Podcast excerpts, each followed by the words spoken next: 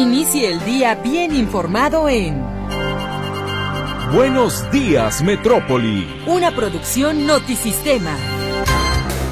Una emisión simultánea de Radio Metrópoli en el 1150 de amplitud modulada. Y la buena onda en 101.9 de frecuencia modulada. Ambas con estudios y oficinas en Avenida México 3150, Fraccionamiento Monraz, en Guadalajara, Jalisco, México. Buenos días, Metrópoli.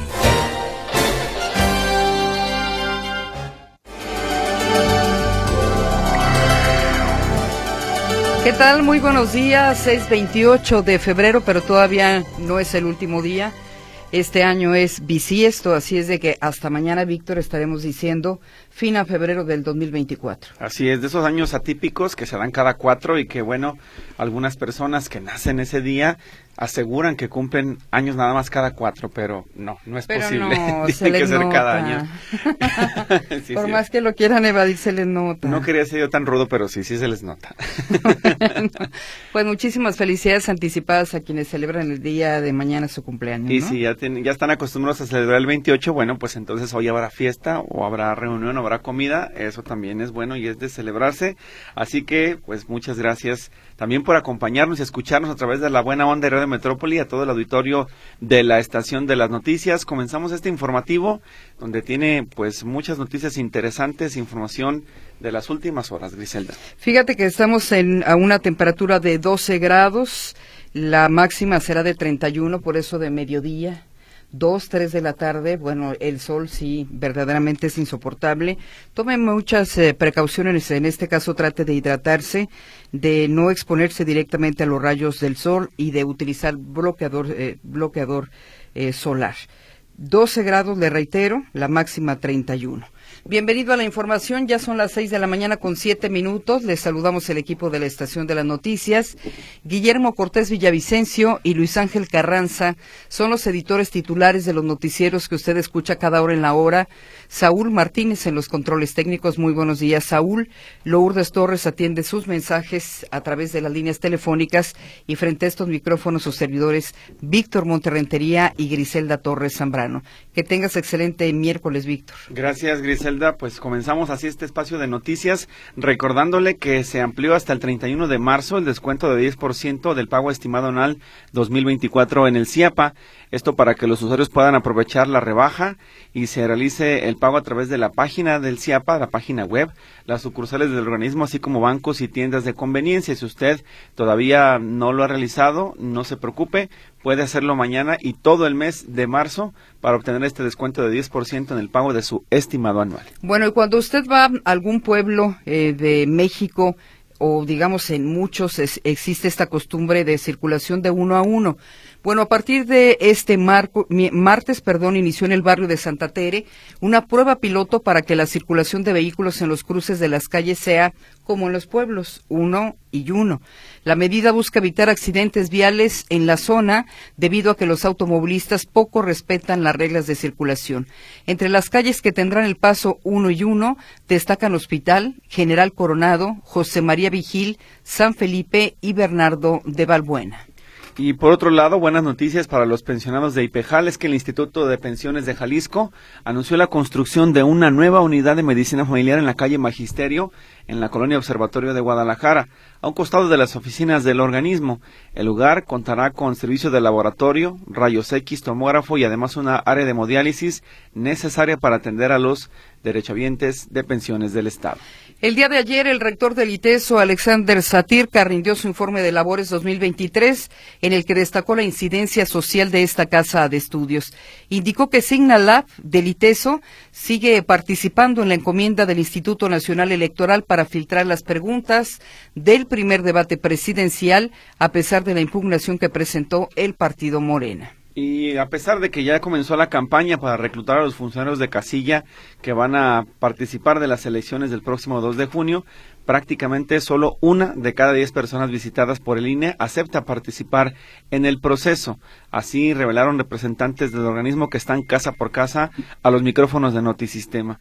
Los capacitadores y supervisores del INE realizan visitas domiciliarias a quienes nacieron en marzo y fueron elegidos como funcionarios de casilla. Sin embargo, la mayoría de estos jóvenes se niegan a participar por falta de información, falta de madurez, dicen los del INE, o bien pues porque no tienen interés en ser parte de este proceso. Y el gobierno del estado anunció la creación del Seguro Salud Jalisco que iniciará registros en dos semanas. Bueno, en dos semanas se estará dando a conocer los detalles del alcance de este programa.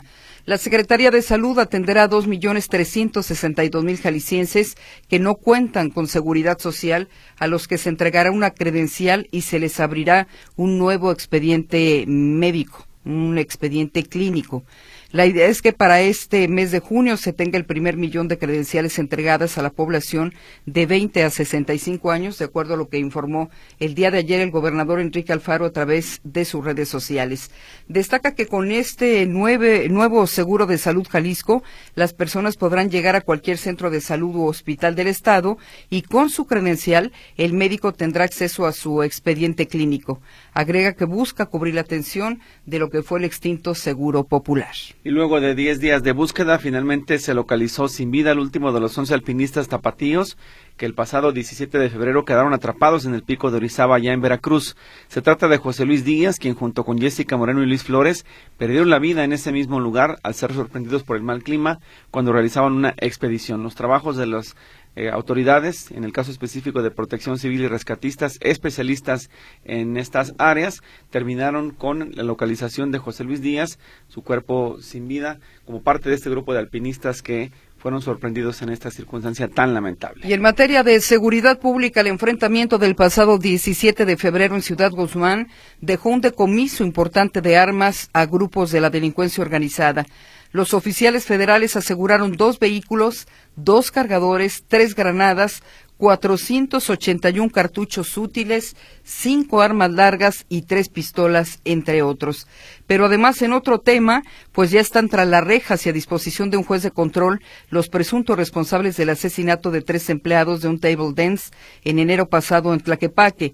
A los sujetos les fueron imputados los delitos de homicidio calificado y homicidio calificado en grado de tentativa. Esto es el recuento de las noticias locales más importantes. Usted díganos qué opina y además participe con nosotros en el 33 38 13 15 15, 33 38 13 14 21 y en el 33 22 23 27 38 que es el chat para saber qué le parece sobre todo esta disposición de el 1 y 1 en Santa Tere. ¿Será funcional? ¿Será de utilidad?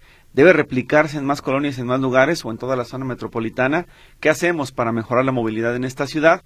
Participe con nosotros, las líneas telefónicas están abiertas y también la cuenta de WhatsApp. Le presentaremos información nacional, internacional, también deportiva y de espectáculos, así es de que quédese con nosotros y comenzamos este informativo con la efeméride musical que nos presenta Mercedes Altamirano y su equipo de producción. Bueno, ya no te hacemos esperar más, Arturo García Caudillo. Muy buenos días, escuchamos tu reporte informativo. ¿Qué tal, Gris? ¿Cómo están, amigos? Me da gusto saludarles. El presidente Andrés Manuel López se encuentra fuera de la Ciudad de México. Ayer por la tarde, eh, bueno, primero estuvo en eh, la inauguración de un tramo del llamado tren insurgente, que es el México-Toluca, o Toluca-México, que ya llegó hasta la zona de Santa Fe. Ahora, eh, para hoy, eh, y bueno, y más tarde tiene, eh, más bien, más tarde tuvo eh, la visita que hizo a Tamazunchale en el estado de San Luis Potosí a una de las plantas que acaba de adquirir el gobierno de la República, a, Iberdola, esta empresa española, fueron 13 plantas, 12 de ciclo combinado y una eólica, estas eh, pues van a generar o van a permitir ahora que la Comisión Federal de Electricidad tenga eh, em, a su cargo más del 55% de la producción nacional de electricidad. Por eso vamos a escuchar al presidente López Obrador.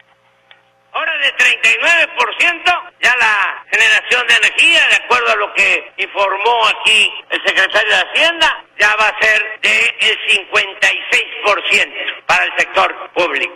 Y como estamos con la Comisión Federal por terminar plantas como esta en distintos puntos del país, vamos a dejar a la Comisión Federal, al Estado mexicano, con una capacidad de generación eléctrica del 65% en siete meses. ¿Y por qué es también importante? La participación del sector público? Porque también de esa manera podemos controlar los precios de la energía eléctrica.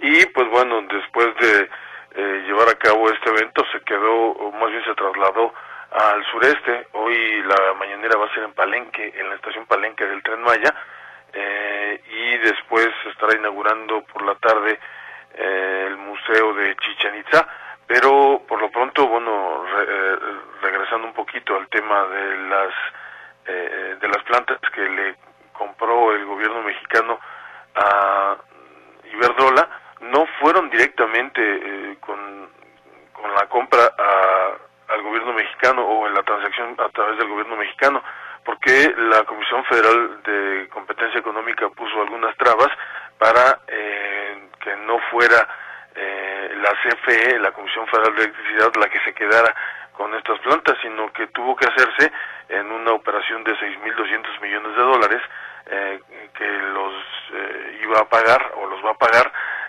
una empresa llamada Mexico Infrastructure Partners, FF, que es un fideicomiso creado para la administración justamente de esta de estas plantas y eh, ahí está también directamente participando eh, pues eh, el gobierno de México sin que sea directamente repito esta operación. Incluso Banco, Banco Actimber es el que funge como fiduciario para este contrato de fideicomiso, un fideicomiso que eh, pues eh, sí permitirá a la Comisión Federal de, Electricidad, eso sí, como ustedes escuchaban, tener la mayoría de la producción de, lo, de, los, de la energía eléctrica en nuestro país. Mi reporte, buenos días. Por cierto, Arturo, que el próximo viernes, desde el primer eh, minuto, primero de marzo, los funcionarios públicos y autoridades tendrán que limitar sus actividades para no intervenir en el proceso. Ello prohíbe que celebren actos públicos y partidistas. Entre las actividades que tienen prohibidas las autoridades, por supuesto que se encuentra la realización de actos públicos y la entrega de apoyos económicos que puedan incidir en la decisión de la ciudadanía. El presidente López Obrador ha anunciado que continuará de gira, pero sin contacto ciudadano. Exactamente, eh, recorriendo todo el país, dijo, eh, sin tener contacto directo con la ciudadanía, en eventos o en actos de supervisión de obras, porque hay mucho trabajo pendiente, dice él, y entonces va a aprovechar estos tres meses que inician a partir del primero de marzo, la veda electoral, para eh, estar llevando a cabo estos recorridos, pero lo seguirá haciendo, dijo, durante durante todo este tiempo y ya seguramente las inauguraciones y ya con gente las hará una vez pasando las elecciones. Sin embargo, pues, híjole, eh, como que le busca o, le gusta eh, mm, tocar con la línea o poner el pie en la línea eh, donde hay una separación entre lo correcto y lo incorrecto, sabiendo que de todas maneras va a haber gente a donde vaya a llegar. Pero bueno eso es cierto, por supuesto, eh, tienes toda la razón en este sentido. No habría necesidad de que el presidente hiciera giras de supervisión de obras, porque lo que va a alegar es que la gente se le acerca, no es que él haya buscado. Entonces, pues estaremos muy al pendiente de si respeta la veda electoral. Exactamente, y por eso incluye el hecho de que todos los eventos o ninguno de los eventos eh, de supervisión a los que vaya eh, sean cubiertos por ejemplo, o transmitidos a través de Sepropie, a través de YouTube, de la plataforma de la que tanto se quejó en los últimos días. Eh, a lo mejor sí va a dejar descansar en estos tres meses a YouTube. ¿La mañanera permanecerá durante estos tres meses? Y permanecerá la mañanera además. Bien. Gracias, Arturo García Caudillo. Al contrario, buenos días. Pues esta situación también es, eh, genera conflicto porque también sin la prensa pues queda a libertad del presidente y su equipo que hagan lo que quieran en las, en las reuniones, ¿no? en, las, en, en las visitas en, en estos actos públicos que pues tendrán que ser, por lo menos espero, vigilados por la propia autoridad electoral. Sí, pero si no, no habría necesidad, habiendo además funcionarios que puedan hacer la supervisión de obra, eh, exponerse el presidente que pueda violar la ley, ¿no? Sí, sí, en ese caso también tendría que flexibilizarse el criterio y dejar que se paguen las pensiones, dejar que se haga todo lo demás, que es lo que se afecta al ciudadano. No sé si recordarás en procesos pasados, la cerrazón de las dependencias federales al pedirles una entrevista o algo te decían, no es que estamos en veda. Ah, sí. No, y se negaban a darte información. La opacidad. Sí, claro. Sí. Bueno, pues eso dicen las leyes electorales. En otro orden de cosas, tras un careo de más de ocho horas, el periodista Carlos Loré de Mola aseguró que Pío López Obrador, hermano del presidente Andrés Manuel López Obrador, aceptó que recibió dinero y que son verdaderos los videos en los que aparece recibiendo sobres en efectivo, los famosos sobres amarillos. Loré dijo que Pío se sabe impune, pero que no pudo desacreditar ni desmentir absolutamente nada, ni una sola palabra del trabajo informativo que se ha hecho sobre este tema. En la audiencia por la demanda de daño moral y por la que busca que el periodista lo indemnice con 200 millones de pesos, Pío afirmó que quedó demostrada su inocencia y que no es un ataque a la libertad de expresión. Eso lo dirá un juez en un par de meses. Por lo pronto ayer fue este careo por más de ocho horas. Y por otro lado, también en materia de seguridad, familiares de una niña de cuatro años de edad, víctima de abuso sexual e integrantes de un colectivo, bloquearon el, eh, periférico norte a la altura del Parque Noacali en la Ciudad de México la tarde del martes en demanda de que el Tribunal Superior de Justicia del Estado de México revise la resolución que, que llevó a cabo, que emitió un juzgador, Manuel Alejandro Martínez Vitela, quien aparentemente sin considerar la perspectiva de género, pues consideró que el acusado tendría que quedar en libertad. Eh, la familia lo, que logró conseguir después de este bloqueo es que los integrantes de este colectivo y los familiares de la niña sean eh, reunidos en una mesa de diálogo con los juzgados de la familia de Atizapán de Zaragoza para poder escuchar sus alegatos y tratar de conciliar este asunto y la inconformidad que se ha generado por este caso. Las eh, mujeres colapsaron ambos sentidos del periférico y alegan pues que el juez eh, determinó mal en su resolución que se liberara a este sujeto cuando hay indicios evidentes de que esta menor fue víctima de abuso sexual. Bueno, y en otro orden de cosas, Marabatío, Michoacán se quedó sin candidatos. Lo cierto es que el homicidio de los precandidatos a la presidencia municipal de Marabatío, Michoacán, Miguel Ángel Zavala de Morena y Armando Pérez del Partido Acción Nacional, está relacionado con la pugna entre los grupos delictivos Los Correa y el dirigido por Alan Martínez Durán, el primo. Fuentes federales de seguridad e inteligencia indicaron que el homicidio del abanderado de Morena puede atribuirse al primo y el del panista Los Correa y al cártel Jalisco Nueva Generación. Detallan que el control de esta región los disputa precisamente el cártel Jalisco, aliado con Los Correa, y el grupo del primo o el comandante X, respaldado por Cárteles Unidos. Van tres aspirantes a la alcaldía de Marabatío, asesinados desde que inició el proceso electoral. Y antes de compartirle el trabajo especial de nuestro compañero Ricardo Camarena, permítame informarle que del 1 de enero de 2020 al 31 de diciembre del año pasado, el Consejo de la Judicatura Federal emitió 162 sanciones a servidores públicos del Poder Judicial de la Federación, algunos de ellos se hicieron incluso acreedores a dos o más castigos por diversas conductas. De acuerdo con un reporte del organismo, 53 sanciones fueron por inhabilitación, que comprenden de 10 años a, o hasta 10 años, 32 suspensiones que llegan hasta un año y 23 destituciones, además de 54 castigos que contemplan amonestación privada pública y apercibimiento privado y, y hasta sanción económica. Entre los motivos de estos castigos o de estas sanciones a los integrantes del Poder Judicial se encuentran haber participado en actos de acoso sexual, hostigamiento sexual, abuso de posición jerárquica, beneficios adicionales a las contraprestaciones comprobables y conducta contraria a principios de legalidad, honradez y lealtad. Y bueno, ha sido una costumbre de los partidos políticos aprovechar las elecciones para postular como candidatos a deportistas exitosos o artistas, a personajes del mundo de la farándula, que no significa que serán buenos funcionarios en caso de ser elegidos por la población. Bueno, es el caso de Ana Gabriela Guevara. Luego de que la Auditoría Superior de la Federación presentara dos denuncias contra la gestión de Ana Gabriela Guevara en la Comisión Nacional de Cultura Física y Deporte, CONADE, por eh, presuntos malos manejos y posibles desvíos que podrían sumar 280 millones de pesos, la Fiscalía General de la República encontró diversas irregularidades. En el caso de desvío de recursos, pagos indebidos y sobreprecio, se encontró, por ejemplo, que fueron comprobados con facturas falsas realizados por entrenadores fantasma. Así como contratación y pago de servicios mediante intermediarios, los cuales no fueron autorizados o nunca se realizaron, y la realización de eventos denominados especiales con costos simplemente inflados. Estas son algunas de las irregularidades que el día de hoy tienen en el banquillo de los acusados Ana Gabriela Guevara. Escuchamos el trabajo entonces en, torno al mismo tema de nuestro compañero Ricardo Camarena. Va a salir de la curva y va a salir en la primera posición Ana Gabriela. Ya dejó atrás a Edwin Paquetiam. Ahí está Lorraine Fenton tratando de reaccionar. Ana acelera. La sonorense se está escapando.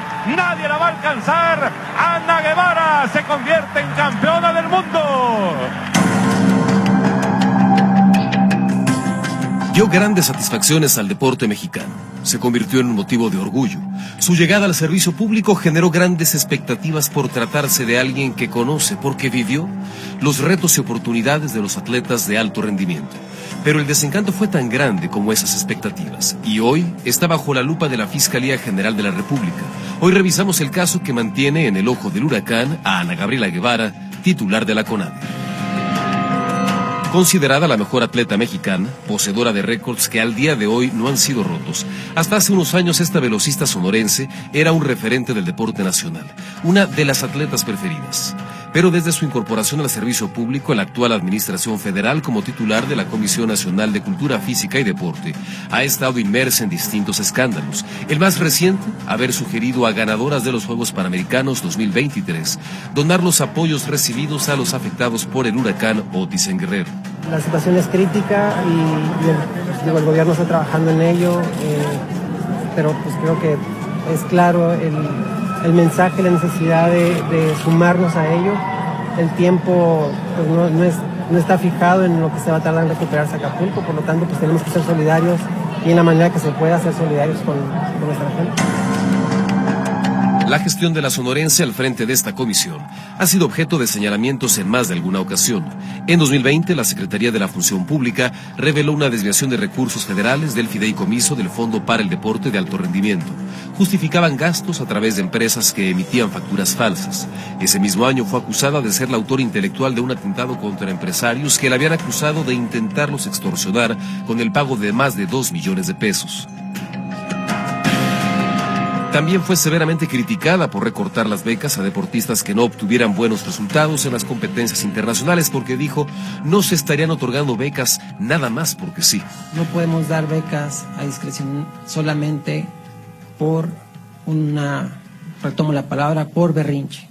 Hay reglas de operación y tenemos que acatar lo que dice la ley. En 2022, la Auditoría Superior de la Federación detectó irregularidades en el manejo del presupuesto de la CONADE por 377 millones de pesos. Otro de los escándalos en los que se vio envuelta fue el que involucró a las integrantes del equipo mexicano de nado artístico. Acusaban falta de apoyos por parte del gobierno federal.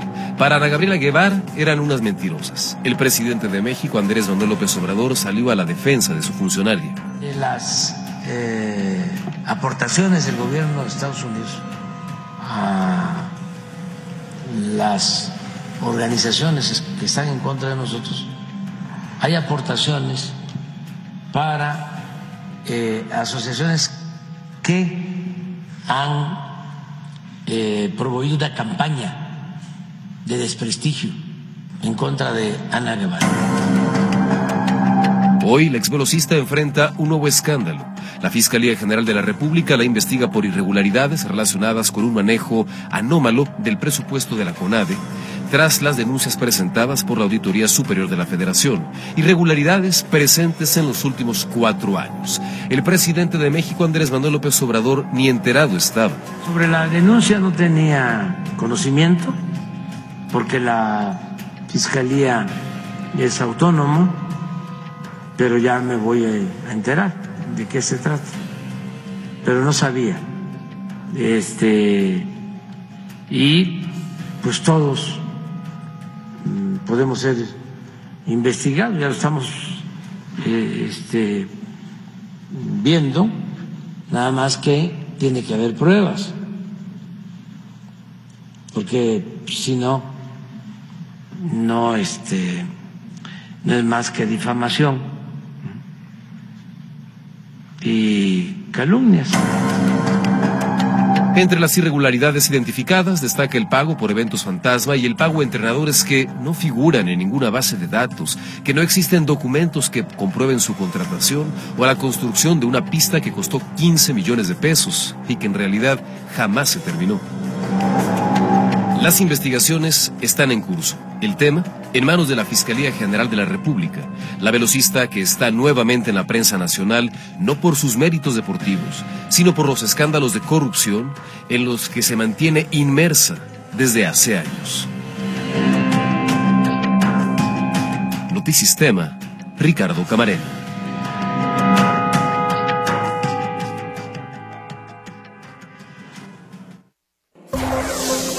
En Buenos Días Metrópoli. Información internacional. El Programa Mundial de Alimentos de la ONU advirtió este martes que la hambruna es inminente en el norte de Gaza, sin acceso a ayuda humanitaria y donde continúa la guerra entre Israel y el grupo islamista palestino Hamas. La Oficina para la Coordinación de Asuntos Humanitarios también advirtió que es casi inevitable una hambruna generalizada en la zona donde ninguna organización humanitaria ha estado en capacidad de proveer ayuda desde el 23 de enero. Cerca del 97% del agua en Gaza se ha reportado como no apta para el consumo humano y la producción agrícola está comenzando a colapsar, advirtió Mauricio Martina, director general adjunto de la Organización de las Naciones Unidas para la Agricultura y la Alimentación. Un portavoz del secretario general de la ONU, Antonio Guterres, indicó que la ayuda está esperando en la frontera, pero las fuerzas israelíes bloquean sistemáticamente el acceso a Gaza. Todos los convoyes programados para llevar ayuda en el norte han sido rechazados por las autoridades israelíes en semanas recientes. Estados Unidos y Corea del Sur realizarán del 4 al 14 de marzo las grandes maniobras militares de primavera Freedom Shield, que incluirán escenarios para contrarrestar hipotéticos ataques nucleares norcoreanos en un momento de mayor hostilidad de parte de Pyongyang, según se informó este miércoles. Las Freedom Shield de este año se centrarán en el uso de activos terrestres, marítimos, aéreos, cibernéticos y espaciales, y en contrarrestar las operaciones nucleares de la República Popular Democrática de Corea, según se indica en el comunicado. Estos ejercicios, que Corea del Norte suele criticar por considerar un ensayo para invadir su territorio, llegan en un momento marcado por una mayor hostilidad manifestada por Pyongyang, que declaró recientemente al sur como su principal enemigo y eliminó la idea de la reunificación de la constitución. A ello se suma el acercamiento del régimen a Rusia, a la que ha transferido miles de contenedores con equipamiento militar que el ejército ruso ha empleado contra Ucrania. Si Occidente envía sus fuerzas militares a Ucrania, no se podrá evitar un conflicto directo entre Rusia y la OTAN, advirtió este martes Dmitry Peskov, portavoz del presidente ruso, comentando las sugerencias planteadas en la cumbre de París durante la jornada anterior. Durante dicha cumbre especial sobre el conflicto ucraniano, a la que asistieron una veintena de países, el presidente de Francia Emmanuel Macron afirmó que no hay consenso para enviar tropas sobre el terreno de manera oficial asumida y avalada, pero en términos dinámicos no se debe descartar nada. No obstante, tales pronunciamientos generaron una ola de rechazo de parte de los sectores opositores dentro de Francia, mientras que varios líderes occidentales ya se manifestaron en contra de la iniciativa de Macron. El escenario del envío de fuerzas a Ucrania fue abordado en una entrevista que el presidente ruso Vladimir Putin le concedió a principios de febrero al periodista estadounidense Tucker Carlson. El mandatario aseveró que si se envían tropas regulares, esto pondrá a la humanidad al borde de un conflicto global muy grave. Los rebeldes hutíes de Yemen anunciaron que reconsiderarán sus ataques contra buques comerciales en el Mar Rojo solo si Israel cesa su agresión en la franja de Gaza, informó Reuters citando al portavoz del movimiento Mohamed Abdul Salam. En medio de los intensos bombardeos de Israel sobre la franja de Gaza, el movimiento de los rebeldes hutíes Ansar Allah comunicó a mediados de noviembre pasado que sus fuerzas armadas atacarían a todos los barcos que naveguen con bandera israelí, que sean propiedad de empresas israelíes o estén operados por ellas. Mientras, los rebeldes hutíes estiman que desde el 12 de enero, las Fuerzas Armadas de Estados Unidos y el Reino Unido han llevado a cabo 278 ataques contra objetivos dentro del territorio de Yemen, en el marco de la Operación Guardián de la Prosperidad que busca garantizar la seguridad de la navegación comercial en el Mar Rojo. Entre los retos causados por la escalada del conflicto en Oriente Medio se encuentran posibles interrupciones en el tránsito marítimo y la cadena de suministro que depende del Mar Rojo.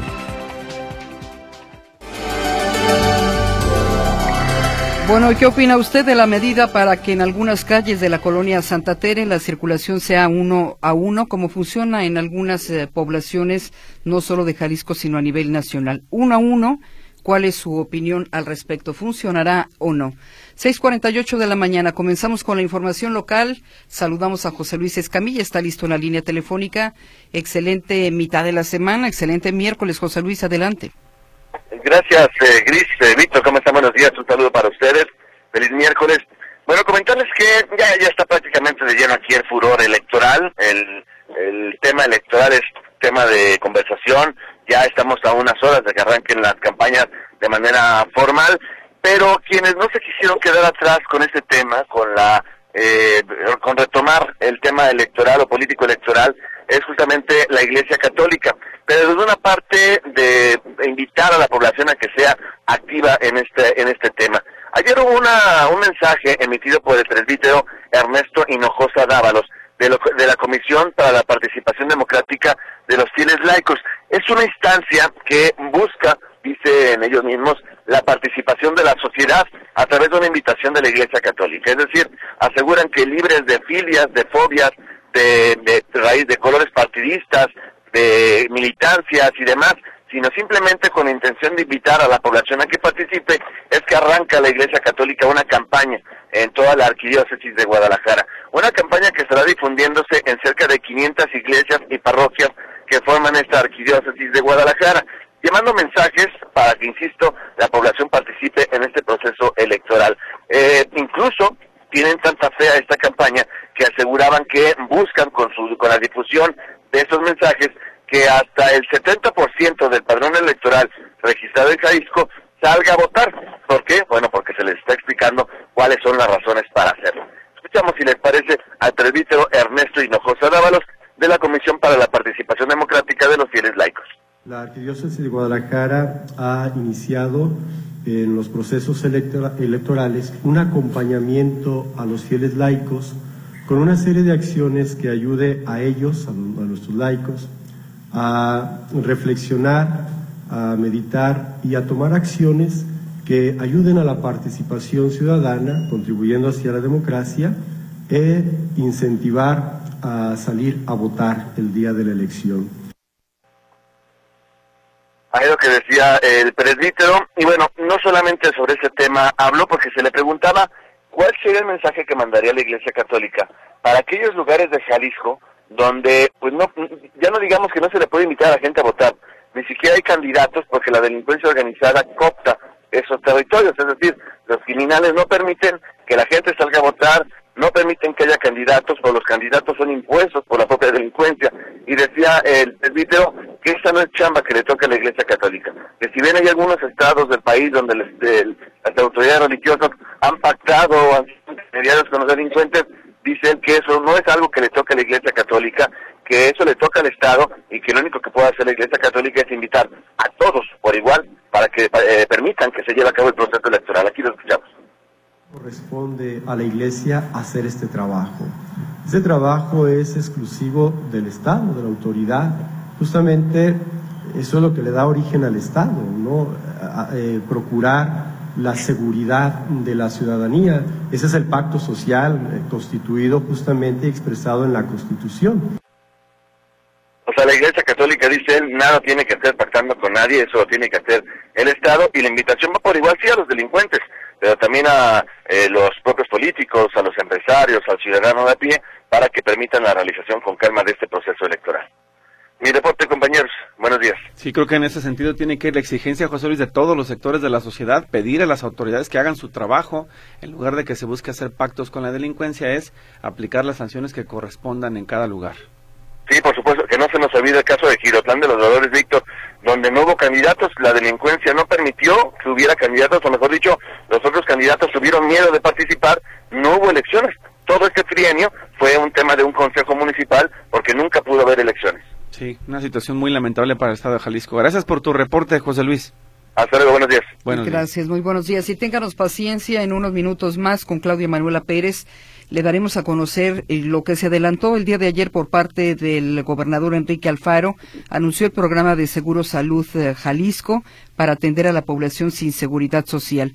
A través de sus redes sociales adelantó que en 15 días se darán a conocer los detalles de este Seguro Salud Jalisco que sustituye al Seguro Popular. Por lo pronto, se estima que en la entidad hay cuatro millones de personas que no son derechohabientes. Sin embargo, con este seguro se atenderá al menos a la mitad. Ya tendremos los detalles de la información. Antes nos vamos con Héctor Escamilla. Está listo también con su reporte informativo. Héctor, adelante. Muy buenos días. ¿Qué tal compañeros? ¿Cómo están? Buenos días. Y bueno, comentar que el día de ayer el Ayuntamiento de Guadalajara lanzó un programa eh, con el cual se busca incrementar la seguridad vial en el barrio de Santa Tere con modificaciones en una práctica que se había vuelto común en Guadalajara, la idea falsa que las vialidades que van de oriente a poniente llevan preferencia. Se elimina, se elimina por completo esta mecánica de tránsito en este barrio de Santa Tere y lo que se va a estar haciendo es que en cruceros importantes como General Coronado, Hospital, eh, Bernardo de Balbuena, entre otros cruceros, eh, digamos, de tránsito eh, o, de, o de calles de un solo sentido. En este sentido va a haber solamente eh, paso de uno a uno, como ocurre en otras ciudades, por ejemplo, del país. Este tema eh, implicó la intervención de varios de estos cruceros, son cerca de eh, 290 puntos donde se hicieron intervenciones o 290 esquinas de calles donde se hicieron estas adecuaciones que incluirán en algunos casos postes, señalética para decirle a la gente que se olviden de este paso eh, de Oriente Poniente eh, y, ya tendrán que detenerse, esperar, dejar pasar uno y después pasar otra persona. Recordar que la ley establece que tiene que dar preferencia, o el reglamento más bien, al que va a mano derecha. Escuchamos parte de lo que dice el coordinador de asuntos metropolitanos de Guadalajara, Miguel Zárate, de por qué hacer esta modificación en calles de Santa Tere eh, y por qué la importancia de esta modificación. Santa Tere, la Villaseñor, la Monraz, eh, Mezquitán, eh, son ejemplo de lo que sucedía en Guadalajara a través del tiempo con creencias, como ya lo dijo el director Jesús Carlos, de las preferencias que se tenían, que generaba confusión a, ante todas las personas que tenemos mucho tiempo de vivir y de sufrir y de caminar la ciudad. Las preferencias que se tenían por la, el tema de la puesta del sol y después con la confusión cuando se generaron pasos eh, preferenciales de sur a norte que, que, no estaban bien señalados. Hoy tenemos un polígono ejemplo de lo que tiene que suceder en la ciudad. Ahí, ahí escuchamos parte de lo que dice Miguel Zárate, coordinador de asuntos metropolitanos, es que, y, siempre ha existido esta idea errónea, no solamente, por ejemplo, en Santa Tere, sino hacia el oriente de la ciudad, que las vialidades que van de oriente a poniente eh, siempre llevaban la preferencia, y cuando no es así, en realidad el, se, la, el, se les, digamos, el, por agilizar la movilidad se permitió que las estas vialidades no contaran con la obligación quizás de detenerse eh, y, y la gente simplemente muchos ignoran este señalamiento dentro del balizamiento que establece las dos rayas, que establece que uno tiene que hacer alto total en la esquina. Simplemente se, se genera esta falsa idea, por lo pronto va a ser en Santa Tere donde se hace esta adecuación, eh, pero eh, otras calles serán frías, en Reforma también nos estaban explicando, por ejemplo, donde habrá estos cambios, Angulo, entre otras, pero lo que sí nos mencionaban es, esto podrá replicarse en otras zonas de la ciudad para evitar esta práctica. Eh, habrá que estar muy pendientes de cómo la gente reacciona, porque si bien ya están los letreros colocados de uno y uno, para avisando que tiene que hacer hacia el tránsito, eh, ver cuántos se mantienen en esta idea de ir a toda velocidad de oriente a poniente y lo que se acostumbran, eh, pues que puedan llegar a ocurrir accidentes. Por lo pronto, esta es la información. Muy buenos días. Bien, Héctor, muchas gracias y muy buenos días. Esperemos también nada más que en el lugar queden perfectamente bien los cruceros señalizados, que haya los letreros específicos en cada una de las esquinas y sobre todo la difusión, la socialización con vecinos, comerciantes y el resto de la ciudad para que todos se enteren de que en ese lugar, ahí en, en esa zona, pues hay estos, estos cambios. Gracias, Héctor. Buen día. Muy buenos días, Héctor Escamilla. Bueno, tenemos participación del auditorio. Se comunica Benjamín García para decir que la ley electoral fue modificada en el 2007 y en el 2008 después de que AMLO perdió y presionó para cambiarla. Cuando era oposición apoyó las modificaciones, pero ahora como presidente no le gustan y seguirá haciendo lo que quiere o lo que quiera. Emma Cecilia Ramírez, ¿por qué el gobernador desde el inicio de su mandato no dio este servicio de salud? Porque ahora que ya se va, pues sí anuncia este seguro de salud Jalisco. Rocío Reynoso, por su parte, menciona que en Juan Álvarez y Nicolás Romero también hay muchos accidentes, pero no lo tomaron en cuenta para el uno a uno que acaba de platicarnos y compartirnos Héctor Escamilla. Y Juan Manuel Delgado menciona que en diciembre nos entregaron la tarjeta de bienestar, dijeron que depositarían y en febrero, pero hasta ahorita no hay nada.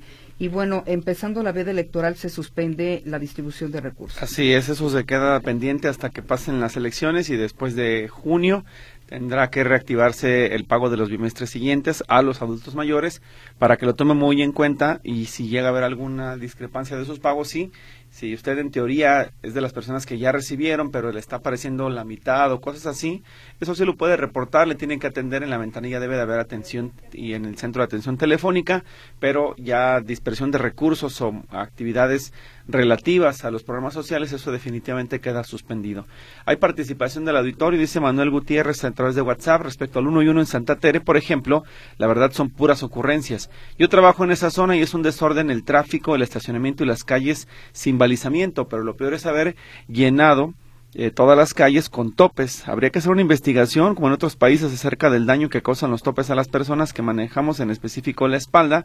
Cada que pasas un tope y aceleras, además de la emisión de gases innecesaria, que se hace un, un poco en el carro, pero cuando son miles de carros en la misma zona, ¿qué es lo que pasa?